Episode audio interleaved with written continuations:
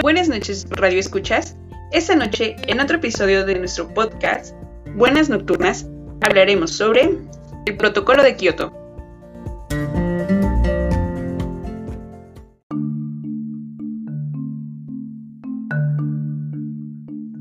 Les tengo tres preguntas.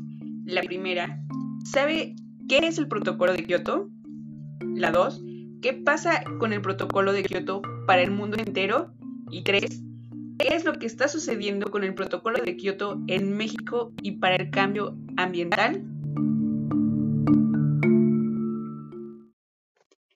Pues aquí se los vamos a aclarar amigos. ¿Qué es el Protocolo de Kioto?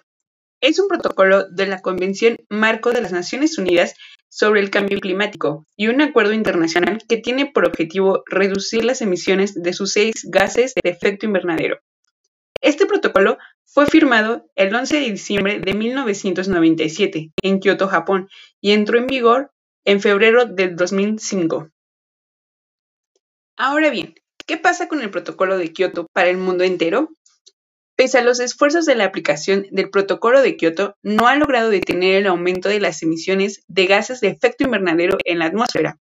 En el último informe de la Organización Mundial de la Meteorología, destaca que en el 2014 la cantidad de estos gases alcanzó una cifra récord de 397.7 partes por millón y en el 2014 aumentó a 400 partes por millón. Esto provoca que las temperaturas sean cada vez más altas, y obviamente provoca el calentamiento de los océanos y el derretimiento del hielo. Y por último, amigos, ¿qué es lo que pasa en nuestro país y el protocolo de Kioto? Pues para empezar, México es catalogado un país en vía de desarrollo, o sea que no tiene responsabilidad de reducir sus emisiones de CO2. Sin embargo, se encuentra entre la espada y la pared, porque debe reducir la emisión de gases de efecto invernadero a un 30%, en el cual esto estaba planeado para el año pasado, pero obviamente no sucedió. Para el 2050, su propósito es reducirlo a un 50%, según la Ley de Cambio Climático, publicada en junio del 2012 en el Diario Oficial de la Federación, y así cumplir con la Organización de las Naciones Unidas y el Protocolo de Kioto.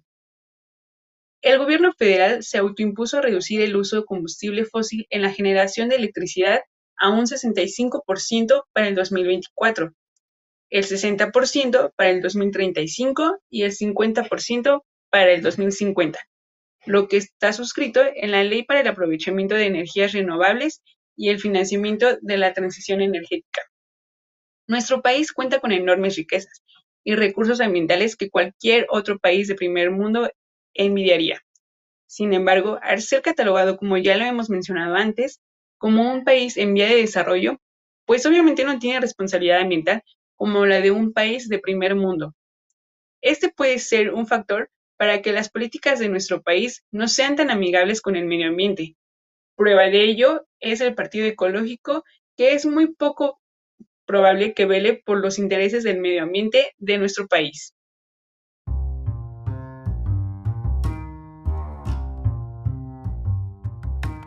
Bueno amigos, eso es todo por hoy en uno más de nuestros mini episodios de Buenas Nocturnas.